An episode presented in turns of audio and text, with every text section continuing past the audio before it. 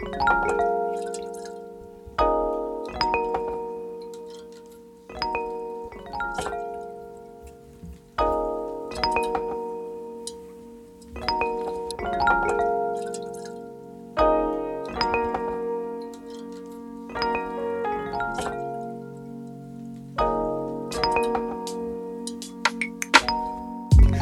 家好，这里是撕票俱乐部海上日记，我是露露露西亚。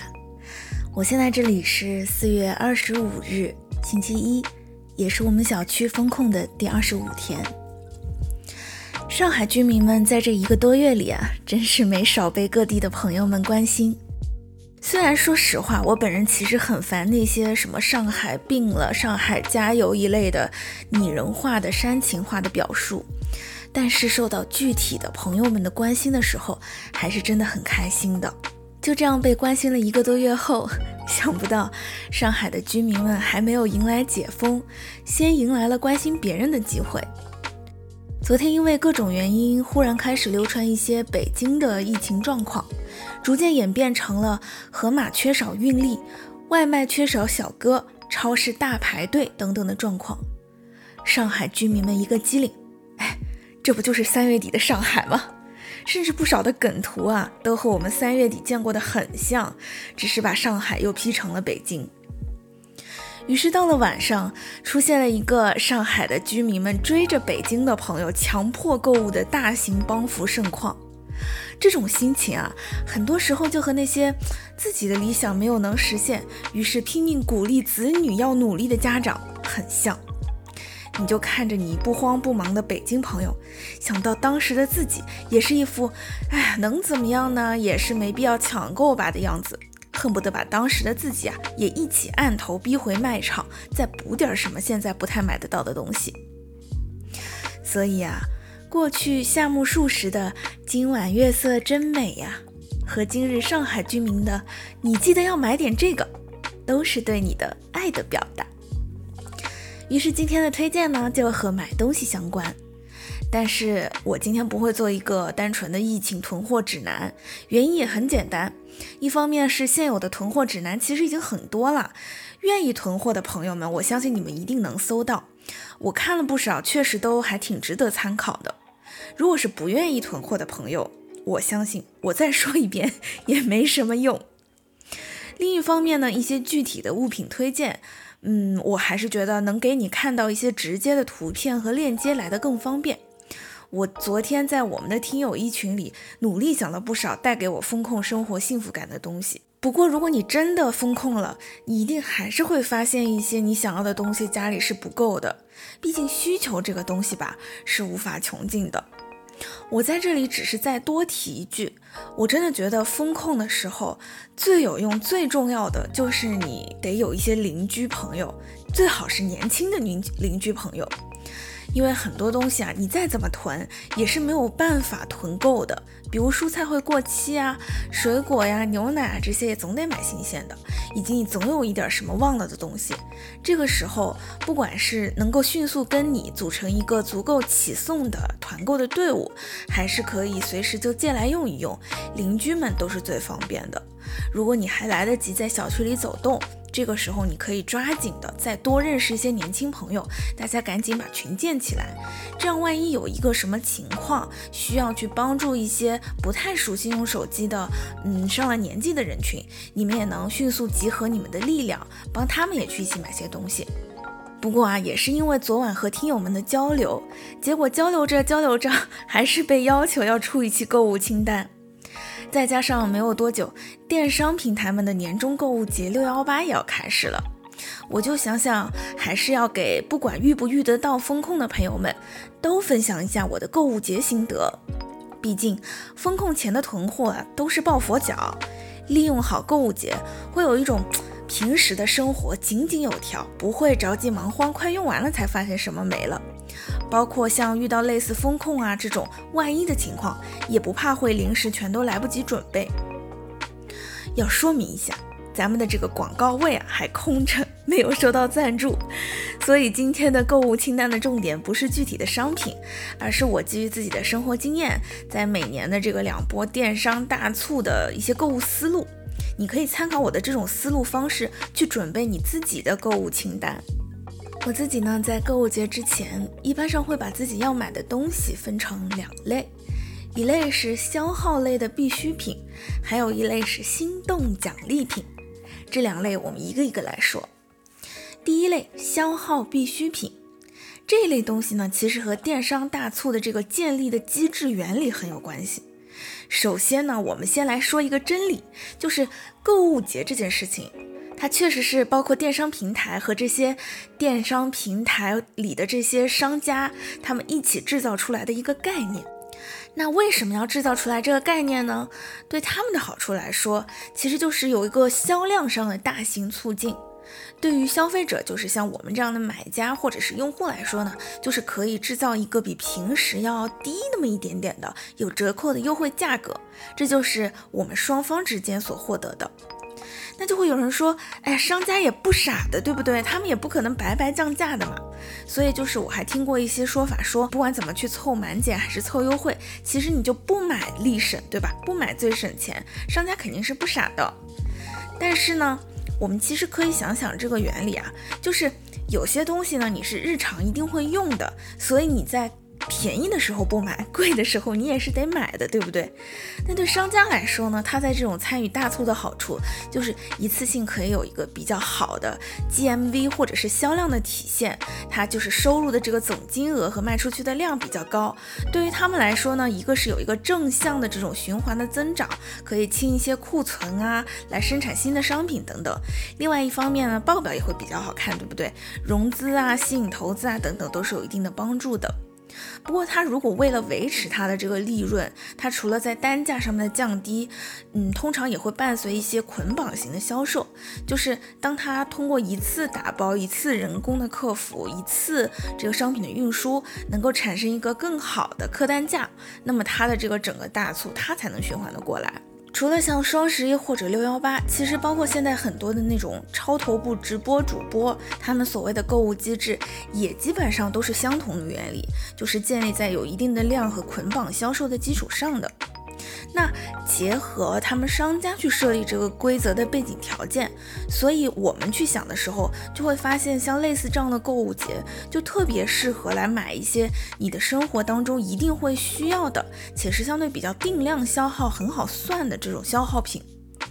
消耗品这一块，嗯，说实话，其实个人的差别应该是会比较大的。比如说像我一个人生活和家里那种有小孩、有很多人口的人，他们家里生活的这个需要囤的东西一定是不一样的。所以，如果我给一个直接的清单，或者是我帮你们去想你们家里需要什么，那肯定也没有什么用，还不如你自己了解自己。因此呢，我会列的这些东西呢，还是一个我个人的平时生活当中需要用的东西。然后你可以参考我的这种思路，也去列你自己的清单，把你的需要准备的这些东西呢，去参考参考，来准备你自己在双十一啊、六幺八时候要买的是什么。所以像我自己来说啊，像这样的购物节，我一定会买的这种必须的消耗品，一般上我会希望它能满足几个要求。第一个要求呢，就是它几乎比较简单的去算出来它的使用量，而且几乎是比较定量消耗的。比如说每天都会用的，或者是每周都会用的，或者是每个月一定都会用的。而且呢，它不是一种可有可无的东西，是我一定会用到的，而且用了就会没的，所以你需要不断的补充这样的商品。第二个条件呢，就是它最好体积不要太夸张，是在一个我能够存储，并且看了不会心烦的地方就能把它存储起来的范围。我会比较希望在购物节的时候呀，我这种大量买进来的东西，它们还是可以被好好的整理进柜子，而不要说就站在我家里的什么房间里面，让我看着就心烦，并且呢，它们的这个量啊，差不多也是在一个合理的范围内，我就可以不断的把它们消耗掉，越来越少。这样子的话，每次买多少呢？我一般是按照半年左右来算。比如说六幺八这一轮买的呢，差不多就是能用到双十一；双十一买的呢，差不多就是能到六幺八左右。那具体哪些东西我会这么去买呢？比如说洗衣球，还有洗碗机用的那种洗碗筷。这两样东西啊，就属于你一定会用得到，并且呢，一次就是用一颗，消耗呢是很好算的，而且还需要挺大的量。算到具体的一颗上，其实没有多少钱啦。但是如果你乘以了一定的数量以后，购物节和平时日常的价格其实还差挺大的。我大概呢会按照一天一颗来大致的算一算数量，数量差不多就行了，稍微多一点，稍微少一点也没事儿。但是如果捆绑的销售量实在太大，大到那种我半年一定用不完的程度，那就会变成负担，所以我就不会那么去买了。但如果数量不太够，倒是没什么关系，因为其实 我也不是天天洗碗的嘛。这样一来呢，比如说日常大概六十左右一袋的洗碗筷，购物节的时候折算下来，单袋成交价差不多只要四十不到了，十袋捆绑就是立省两百多，体积也不大，厨顶柜啊一个小格子其实就能放好。类似这样的东西呢，我是会有一个大致的购物清单的，每半年都会 check 下是否需要买。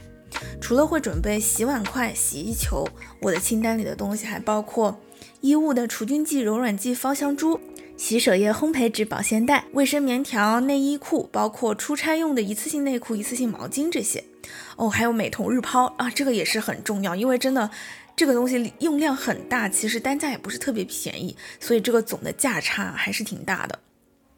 另外还有消耗很快的洗发水啊、防晒啊、隔离呀、眼线笔啊、卸妆水、洁面喷雾、痘痘贴、化妆棉片、棉签、洗眼液、润眼液，还有几种很容易就要用的、经常要换的那种常用的型号电池，五号、七号，还有汽车遥控器的那个小电池等等。另外就是日常用药，比如说益生菌、维生素、健胃消食片，这些都是我平时都会吃的。另外还有就是我家的琪琪，它所用的猫砂、猫粮除臭珠。还有视频平台和网盘的会员，也是我一般上会在双十一的时候去买的。特别要再提醒一下，要记得要算一算这个量和体积。比如说呢，我是不太会把面霜、粉底液等等的放在这一类里买，因为我用的很慢，而且有的时候看到新品呢，又会很好奇，很想买，导致经常家里就是会担心那个囤货过期，所以我肯定是不会大量囤的。再比如纸巾这一类体积很大的东西，如果一次性买半年的量，可能你一整个柜子就归它了。而且说实在的，这个单价真的没多少钱，原价买的话乘以多大的数量也还是没多少钱的。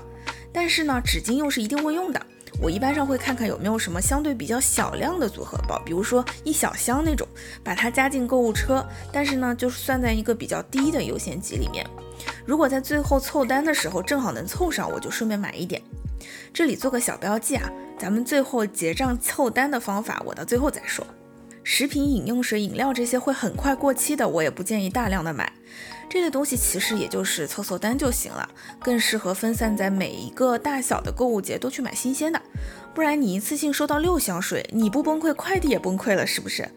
毕竟现在几乎每个月啊都有些小购物节，像三八节那一波凑满减买的那些东西，让我现在在家饮水不愁。哎，但是我想了想，如果说你家里人口多，可能小购物节的购买量啊也是要适当增加的。我 我怎么又在帮和我不同情况的想？我收回我自己，我收回我自己。接下来第二类心动奖励品，我相信大家的购物欲是不会只在六月、十一月才爆发的，日常肯定也有很多想买的东西。如果是当下感觉我立马就能用上，想要的不行，相信你当时也就买了。但是呢，也有些东西属于好像有点心动，但是也觉得嗯没有到我立马就得拥有的这种程度。这个时候啊，有个功能就叫做收藏。大购物节的时候就特别适合用来处理这个收藏夹。我会在大购物节开始之前看一遍我的收藏夹，看看我这半年新收藏的这些东西我还是否心动了。如果已经平静了，心如止水，那就删掉它。如果再次看到，依然体会到初见的心动，甚至更加心动了，直接爱上，那就先加入购物车，对自己说，马上就要大促了，你也先别付款，我们再观察观察它。在最靠近大促的那几天，通常购物车是会提前显示是否有预售或者是否参与满减活动的。如果什么都不参与，那大促等于没促，就把它们移回收藏夹吧，以后再说。还留在购物车里的这些心动嘉宾，大致给他们排个序，序列特别靠前的，已经暗恋了他几个月的那种，如果开了预售，你就买吧。剩下的我们就等待大促当天凑付款的时候再说。爱了这么久了，再给他几天不过分哈。特别适合放在心动奖励品这一类买的，我尤其建议一下数码产品和家电产品。这些东西呢，对于我自己来说是相对单价不低，但是最容易降低热情的类型。如果你看到一个小家电很心动，但是周围的人都和你说这个东西啊买回来用不上的，你不妨把它先放进购物车，在下一个大型购物节，比如六幺八呀、双十一啊来之前，时不时看看它。如果都三四个月过去了，你还是觉得你真的需要一个新相机或者新的料理锅，又在全年最低的两个时间点把它买进了，你收到它的喜悦感会更强，使用的可能性其实也会提高。就算它下一周立马就出了新升级的产品，你也知道你买的那个比那个新升级的性价比高了很多，你也更容易原谅它的更新换代了。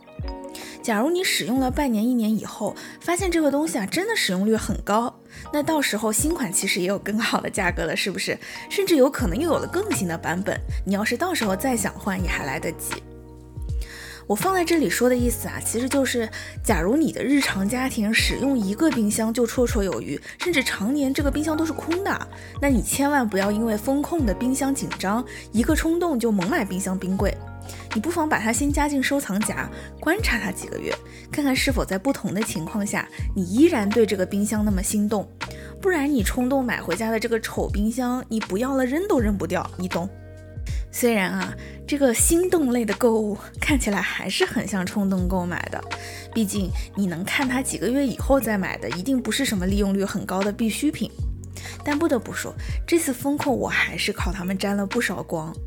家里的咖啡机、空气炸锅、电动打蛋器、方形的那种料理锅，平时我几个月都不会用一次。咖啡机和那种还挺贵的，然后附了很多种不同的烤盘和锅的那种方形料理锅，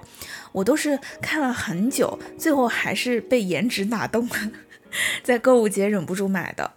这次风控呢，他们也确实给我带来了令朋友们都很羡慕的咖啡、松饼、火锅、甜品的自由。空气炸锅就更不用说了，我再也不会说它跟风烤箱是一样的了。这次一对比，确实是比风烤箱循环效率更高，炸鸡什么的都会更脆一些。就谢谢曾经冲动的自己。不过这次风控呢，也给我自己的心动 list 添加了一个新的东西，就是那种可以抽真空并且封口的家用食品真空机，看起来太有保鲜安全感了。但我其实还是不确定我会不会风控结束以后，这个东西我永远都不会拆箱，所以我准备再给它留一个月的观察期，等到六月我再决定要不要买。如果现在啊已经有这个机器的朋友，也可以在评论区告诉我它到底好不好用，因为我看它的那种真空袋好像是一种带纹路的指定袋子，会不会这个袋子根本就不密封啊？有点好奇。说完了两大类这种在购物节我一定会重点买的东西，接下来就是怎么去凑付款了。如果你比较勤快，或者平时就挺喜欢看直播的朋友，我建议靠近大促的那几天，可以都在想换换脑筋的时候，看看购物车里的东西，点进店铺有没有预售，或者是头部主播有没有正好在播。现在的店铺和大主播为了信誉，通常预售价格是不会高于当天价格的。但如果你懒得看，其实也没关系，因为我的经验来看啊，预售和当天的价格也不会差很多。然后购物节的当天呢，你也别一股脑的就全选购物车直接付款，而是以满减金额的整数倍为限度，尽量小单的一笔一笔凑，一笔一笔付。打个比方，你可以先选择一个购物车里优先级很高，并且相对单价比较高的东西，看一下下方显示还差多少能够凑到新的满减阶梯。比如说，假如这次活动是三百减三十，然后这个东西卖五百八，你就在你自己的购物车里啊，直接再找一个二十块或者二十一块这种的东西，然后让这个你这次下单正好是凑一个六百出头，那你就实付五百四嘛，直接付款。付款和凑单的顺序呢，都从优先级高的先开始，呃，包括是你已经预售了的，剩下付尾款的也是属于优先级高的，把这些东西先凑出这个三百的整数倍。那最后你的购物车里剩下的呢，就只会是那些优先级低，并且呢，可能不是那么好凑单的，比如说单价比较高的东西。换句话说，这些东西其实就是不那么想要的东西了，你就把它们先放着。毕竟他们还是心动的嘛。如果说大促的后几天你又有新的东西想买，你还可以和这些东西继续去凑单。这样等你买完了，你就会觉得自己又能干又聪明，钱买的东西都能给自己带来真的快乐。假如说事后有什么忘了买的，或者是数量算少了没买够的，其实也不用焦虑，因为现在的大头部主播他们日常价格说实话也挺好的，或者是像三八五五六一九九国庆春节情人节这些，基本也都有一些小型的购物节，一直补啊也来得及。我真的觉得我真是太会买了。今天这个稿子我真的准备了挺久的，因为我就是一直在翻看我前几年的，呃双十一和六幺八的那些买了些什么东西，然后发现哦，确实我没有乱说，很符合我自己买东西的规律。然后我真的觉得 太会买了。然后我又和现在就是非这种购物节期间，尤其是和风控期间啊，这种物价不太正常的时候比了比价格，价差真的 挺大的，我真的太会买了。最后呢，给你一个提醒，今天的海上日记，总的来说，其实我就是给所有听了这期节目的朋友来说，接下来你们要记得买哦。你再看看标题，你懂我意思？我是撕票俱乐部的露露 Lucia。我们下次再见。